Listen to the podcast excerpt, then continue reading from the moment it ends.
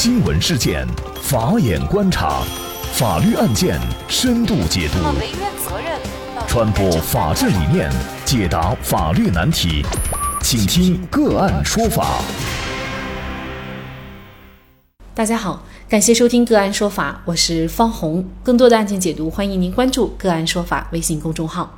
今天啊，我们跟大家一起来聊一下李彦宏演讲当中遭泼水事件。那么，据《新京报》报道，七月三号上午，在二零一九年百度 AI 开发者大会上，百度创始人、董事长兼 CEO 李彦宏发表演讲的时候，突然有一名男子走上演讲台，向李彦宏头部倒了一瓶水。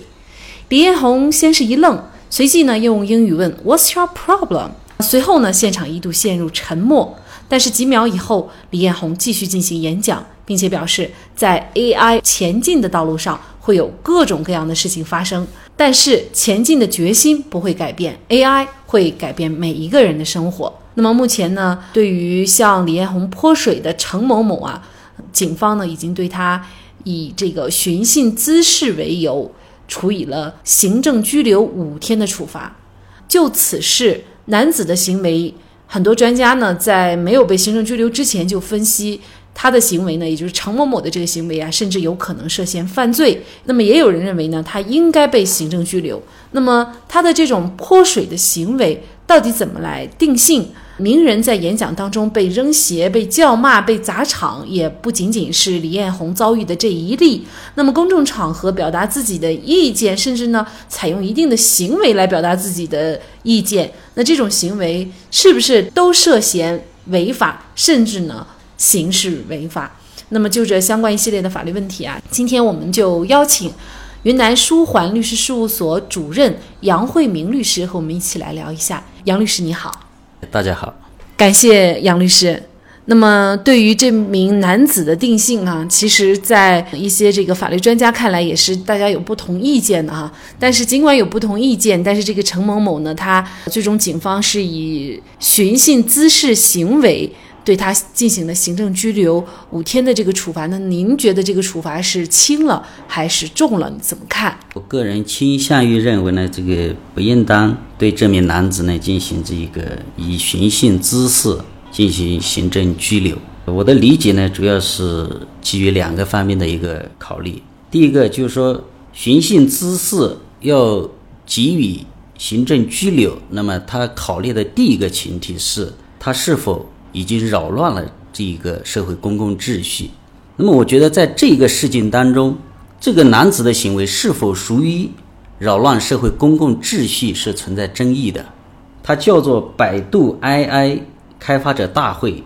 那么，这个大会的它的内容是百度公司组织的，它向外界展示百度公司最前沿的人工智能技术产品的这样一个大会。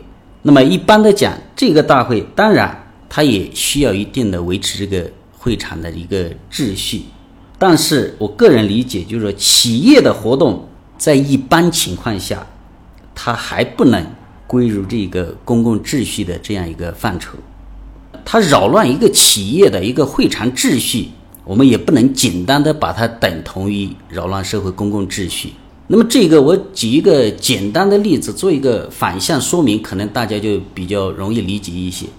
就是假设在一个公司，它内部组织的一个年会上，公司的董事长上台去做一个演讲，这时候员工如果对这个公司的行为或者对董事长的演讲不满意，他上去做了一个同样的向董事长泼冷水的行为，那么会不会受到公安机关来介入来处罚这个男子的行为？那么我可以很肯定的说，公安不会来，不会来介入这个事情。也就是说，一般的。小企业或者一般的公司内部发生类似的事情，我们可以肯定，他不会被公安机关介入来追究这个人的治安管理责任。那么，能不能说因为小公司不追究，公司大到一定程度，它就可以转化为公共秩序？我们觉得也不能这样一个简单的理解，这是其一。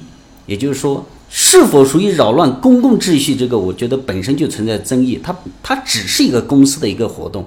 这是我的第一个看法。第二一个，那么我们看北京的这个公安机关对他进行行政处罚的这个理由是寻衅滋事。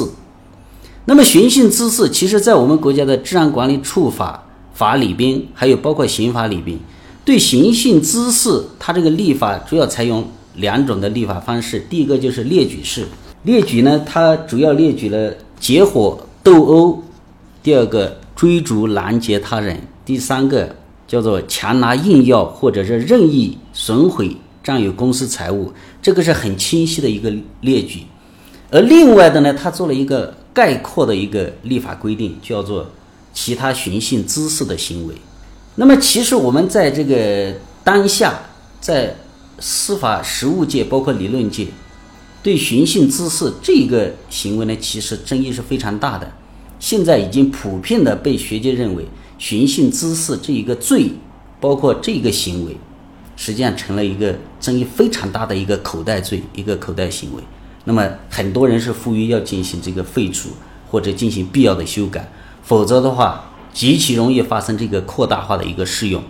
那么就这一个事件当中，我们觉得北京给出的一个寻衅滋事这个行为呢，我个人认为呢，可能存在一个扩大化的一个理解和解释。因此，我倾向于认为，对这个男子的行为不应当给予。治安管理的处罚啊，比如说这个公共秩序，在我们看来，它就是在一个公共的场所，然后呢，人员相对来说比较多啊。呃，那么刚才您也嗯拿这个小公司来举例，那么我们就会觉得这个小公司人员相对来说肯定没有这次 AI 大会上的这个参会人员这么多，影响面儿这么广啊。而且可能百度也是在直播的，那么它这个情况就完全可能跟我们小公司还是有一定的区别。那么这个公共秩序到底指的是什么？呃，甚至它有没有扰乱这个公共秩序？那么您又怎么来看这个问题？那么其实公共秩序在立法当中呢，它是做了很多的这一个列举的。在这些列举当中，其实你你看下来的话，总之一个就说它这个企业的一般的一个活动，它很难归入一个公共活动的一个秩序的范畴。我们也不能说因为小的不算大的，然后它从一个呃量变就会必然发生一个质变，不能这样理解。它充其量归根结底仍然是一个百度公司的一个商业活动。那么一个商业活动不能认为来参加的这些来自四面八方，你就把它归入一个公共活动这一个范畴。我个人理解是存在争议的。这个公共秩序哈，呃，具体那么在现实当中它指的什么样的情况是属于公共秩序？比如说这个扰乱机关团体秩序，包括车站码头啊。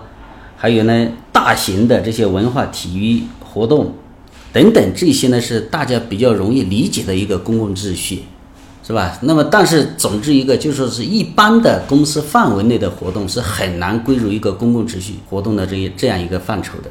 那么，除了这个公共秩序上有待商榷以外，在这个行为当中，它适不适用于兜底的这个其他？呃，寻衅滋事的行为也值得商榷，是吗？对，我觉得这是一个口袋罪。那么理解上呢，就是会发生各种这种理解的不同。我认为呢，在这个事件当中，有可能发生一个扩大化的理解。嗯，其实这个演讲人哈被泼水或者是被丢鞋这样的事情，也不仅仅是发生在李彦宏身上一例哈。那么很多人其实在这个公开演讲当中呢，也会遭到一些，比如说台下人的一这种辱骂，甚至呢上台去推搡喊他是骗子，呃，甚至呢呃可能夺下话筒自己要进行一些表达，呃，其实这样的行为都有，但是可能这些行为还没有被行政拘留，但这个事情就被行政拘留。留了哈，那么也就是说，在公共场所，对于演讲家，呃，或者是发言人的个人也好，或者说他的言辞有不同意见的话，那么咱们作为这个受众，应该怎么表达自己的这种不同的意见？是不是超过一定的范围就可能面临比较大的法律风险？应该从三个方面去考虑，是吧？第一个呢，我们要看这个活动的这个组织者是谁。如果明显带有这个公共的性质，那么这个时候，我觉得出现类似的扰乱行为，那肯定是会构成治安管理方面的，甚至上升到这个刑事责任的这样一个问题。那么就要看是否带有公共的性质。第二一个呢，在此类的会议上，还是应当有一个不同的声音存在，你不能说是。演讲者说什么，其他人只能听，不能表达不同的意见。当然，这个我觉得应该有这个不同的声音合理表达的这样一个渠道存在。第三一点，那么什么叫合理的表达方式？你很难给他一个很清晰的、很准确的一个边界的界定。根据现行的这样一个法律规定的话，我觉得不能做的，第一，不能直接实施对这一个演讲者或者是所谓的这个组织者名人呢进行这个人身伤害的这样一个行为，或者说侵犯人格权的这样一个行为。第二个方面，那么它是一在一个公众的场合，那么这里边的话，你就要注意一个自己的言行的一个边界。这个边界在哪里？就是说不能当众。实施明显的违背这个宪法和法律的这样一个言论，也不能发表明显的违背这个社会公序良俗的这样一个言论。我想着这两点就是应该做这个事情的一个边界。那么，如果是说您认为他的行为不符合这个行政处罚的条件的话，就是行政拘留的条件的话，那么他的这个行为事实际上。确实也是给李彦宏造造成了一定的这个人格上的一种侮辱了哈。呃，那么像这种情况，他应该承担一个什么样的责任？我觉得这里边的话就涉及一个可能在法学理论上比较抽象的一个问题，就是公法跟这个司法的一个问题。那么什么叫公法行为呢？就是公安机关不要来拘留，不要来调查这个。至于说李彦宏他本人认为他已经受到了某种侵害。那么他可以走这个司法救济的权利，比如他可以向法院提出侵犯人格权的这样一个民事诉讼，或者说情节再严重的话，他可以向法院提出一个。侮辱罪之类的这样个刑事自诉，那么民事诉讼的权利就是说，他可以起诉让他赔礼道歉，对类似的这样一个法律相应的这个赔偿啊等等哈。嗯，其实这个事儿发生以后呢，我们会看到啊，很多网友其实也没有站到李彦宏一边哈。嗯，很多网友觉得李彦宏这个百度竞价呀，尤其是这个竞价排名还有虚假广告啊。嗯，是给很多人造成了甚至是一些实质的伤害哈。那么您觉得他的这种做法是不是违法的呢？长期使用这个百度的人呢，他其实对这个都是有一个切身的一个体会的。就是说，那么我举一个简单的例子，吧？我们比较熟悉的这个司法领域的一些资讯，比如收入的一个内容，云南省交通事故赔偿标准。你希望得到的就是把那个标准出来，但是呢，那个页面出来的话，往往是云南省某某大律师，什么胜诉率的很高的一个大律师，他出来的内容呢，第一不是这个普通受众想要的那样一个结果，想要的那一个答案；第二个呢，他出来的那一个反而可能是有害的，因为我们看起来他排在第一名的那个某某大律师，实际上在业内的话没有什么知名度，业内是没有认可度的。也就这类型的消息，它一旦出来，引入一个歧途里面，这个危害肯定是客观存在的。虚假广告横行，然后呢，会对普通的受众产生一个误导。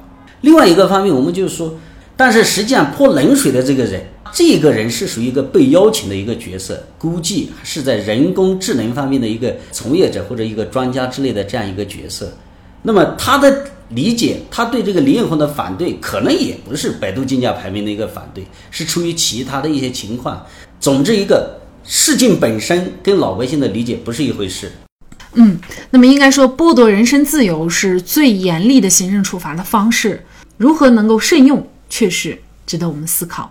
好，在这里也再一次感谢云南舒华律师事务所主任杨慧明律师。那也欢迎大家通过关注“个案说法”的微信公众号，具体的了解我们本期案件的图文资料以及往期的精彩案例点评。另外，您在生活工作当中遇到一些法律问题，都欢迎您通过添加幺五九七四八二七四六七幺五九七四八二七四六七这部电话号码的微信号向我们进行咨询和交流。给大家提供法律问题解答的都是我们节目邀请到的嘉宾了，他们都非常的资深、专业和负责任。感谢您的收听，我们下期节目再见。